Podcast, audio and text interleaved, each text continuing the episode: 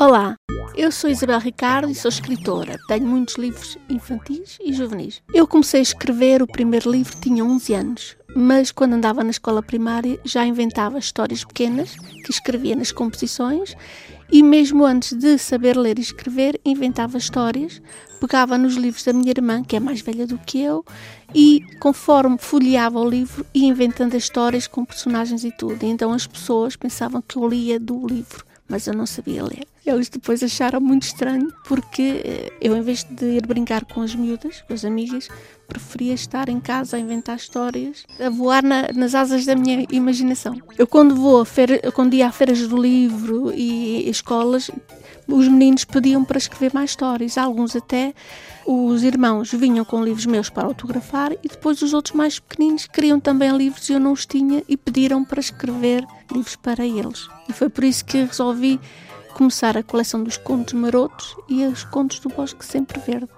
Se vocês me encontrarem numa feira do livro, venham ter comigo, eu gosto muito do contacto convosco, podem dar-me ideias.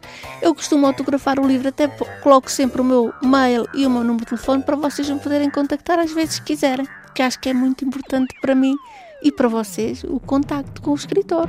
O primeiro livro que eu li era um, As Aventuras do Pequenu.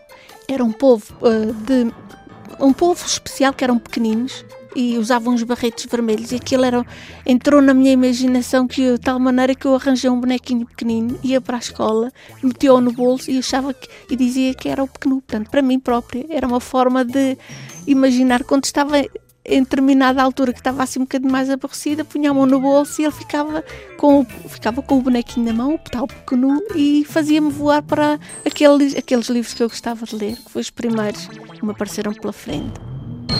Eu sou Isabel Ricardo e vou contar-te uma história. A história do coelhinho avarento. Era uma vez um bosque encantado muito bonito.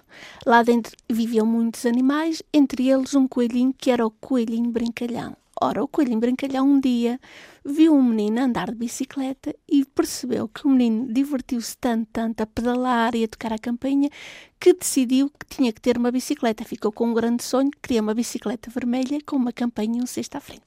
Ora, ele resolve ir à loja da senhora Tchuga, que vendia coisas da terra dos homens, e vai encomendar-lhe uma bicicleta vermelha. Só que ele não tinha dinheiro. Ele vai começar a fazer trabalhos para os animais do Bosque Encantado varre o chão da casa da senhora Raposa, que estava doente das costas, limpa o pó dos livros do senhor Mocho, corta a relva do, senhor, do, do jardim do senhor Lobo e lava o chão da casa do senhor Ouriço. E todos eles pagam-lhe com moedas.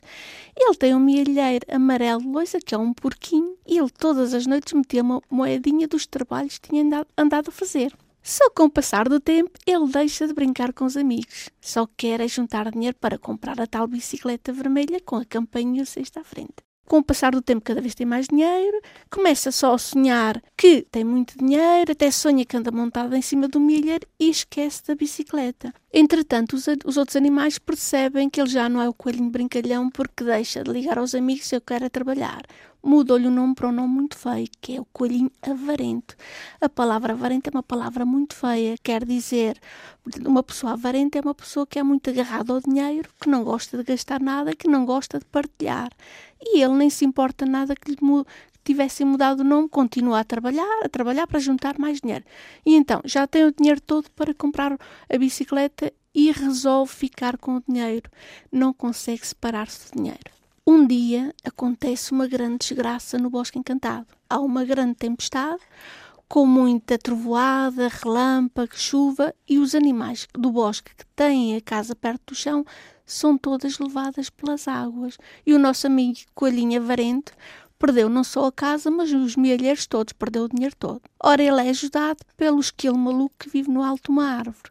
E à noite, quando ele se vê sozinho sem nada, começa a pensar que aquele grande tesouro que ele pensava que tinha, que era o dinheiro, afinal não era tesouro nenhum. O maior tesouro que nós podemos ter é os amigos, a família, a amizade, partilhar, ser amigos uns dos outros, e ele percebe que fez mal. A partir daí começa a ajudar os outros animais do Bosque Encantado a construírem as casinhas deles, mas agora não quer dinheiro nenhum, só quer mesmo ajudar, e só no fim de os ajudar a todos é que vai construir a casinha nova dele. Um dia resolve ir à loja da senhora Texuga para ir ver a bicicleta. Tem uma grande surpresa desagradável. Não estava lá já a bicicleta, tinha sido vendida. Ele vai-se embora todo triste porque percebe que a culpa tinha sido dele, porque tinha, podia ter andado a divertir-se e afinal nunca, nunca iria saber o que era andar a pedalar e a tocar a campainha. Ora, um dia ele sai da casinha nova dele e estava lá uma bicicleta vermelha com uma campainha à frente, mesmo em frente. A alegria dele é tão grande que ele até vinha a roer uma cenoura e deixa cair a cenoura em cima da cabeça de uma lagartixa que há a passar e que fica completamente atordoada. Olha o que é que tinha acontecido. Os outros animais do Bosque Encantado tinham percebido que ele tinha voltado a ser aquele amigo deles e resolveram oferecer-lhe a bicicleta. E o nosso coelhinho avarente ficou todo feliz da vida, não só pela bicicleta, mas principalmente porque eles tinham voltado a chamar-lhe Coelhinho Brincalhão. E isso foi o mais importante para ele, porque ele percebeu a importância de termos amigos. Este livro foi publicado pela Porta Editora e tem umas ilustrações espetaculares do ilustrador Zeca Sintra.